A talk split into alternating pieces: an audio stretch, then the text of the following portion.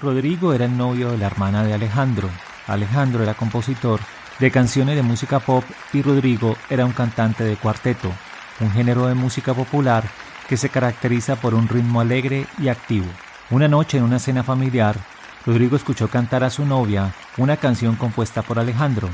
Rodrigo no dudó en pedirle a Alejandro que escribiera una canción para él. Esta canción debía narrar la vida de una persona. El reto era inmenso. Alejandro aceptó el desafío.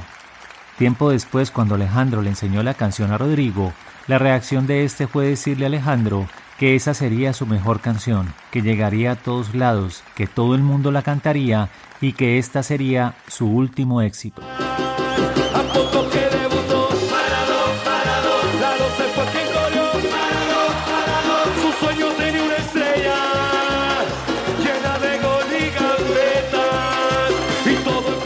Las palabras de Rodrigo, el potro bueno, resultaron premonitorias ya que la canción La mano de Dios, escrita por Alejandro Romero, fue lanzada en el año 2000 y unas semanas después el cantante murió de un accidente automovilístico con tan solo 27 años de edad.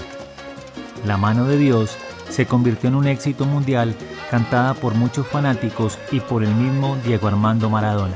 En una villa nací, fue deseo de Dios crecer y sobrevivir a la humilde expresión, enfrentar la adversidad con afán de ganarme a cada paso la vida.